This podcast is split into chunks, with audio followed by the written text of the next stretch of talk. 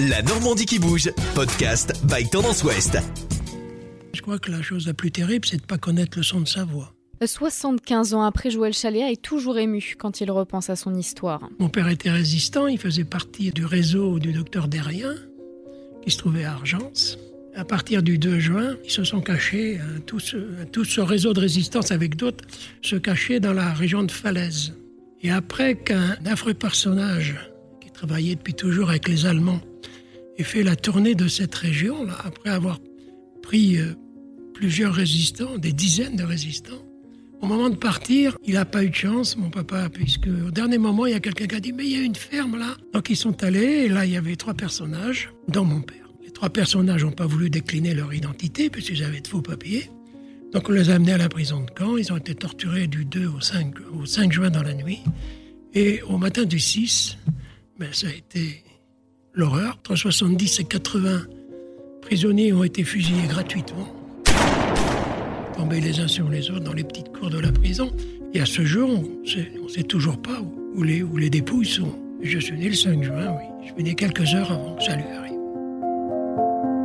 Naissance particulière puisque Joël Chaléa est né à Colombelle dans un souterrain. Dans souterrain, il y avait quatre bébés, il y a trois qui sont morts, j'ai été le seul rescapé. En grandissant une vie avec sa mère et son beau-père alcoolique et violent, dès l'âge de 5 ans, il se réfugie dans la peinture et vers 15 ans, il devient un garçon de course pour un quotidien régional. L'ambiance était festive, l'ambiance était bon le matin, c'était un peu feutré comme ça. Et puis, puis ensuite, ça commençait à bouger. Ensuite, on entendait on entendait les machines vers midi qui commençaient à crépiter. Les Remington faisaient avec le ruban, là, vous savez. C'était un bruit du diable. Après, en début d'après-midi, c'était un peu plus calme. Et le, et le soir, c'était une petite fourmilière. Puis j'avais trouvé une famille, en fait. Véritable touche-à-tout, le septuagénaire est parti dans le sud de la France et a monté sa société de peinture en lettres pour les façades. Il a ensuite créé et monté des panneaux publicitaires et travaillé dans le prêt-à-porter. En 2017, c'est dans toute autre chose qu'il a voulu entreprendre. Un jour, je me suis mis... J'ai commencé à écrire 30 pages que j'ai relues, que j'ai déchirées. Ça me convenait pas. Et puis un matin, je m'y suis mis, c'est venu tout seul. J'ai tiré le fil. Je suis parti de ma naissance. Tout est apparu. C'est très bizarre d'ailleurs. Un livre au titre de Glaise, salpêtre et lumière qui ne doit rien au hasard. Glaise, bah oui, parce que le souterrain, il y avait de la glaise, il y avait du salpêtre.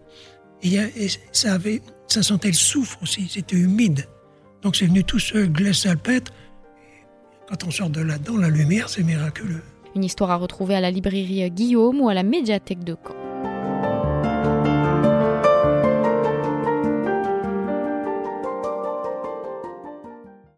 La Normandie qui bouge, podcast by Tendance Ouest.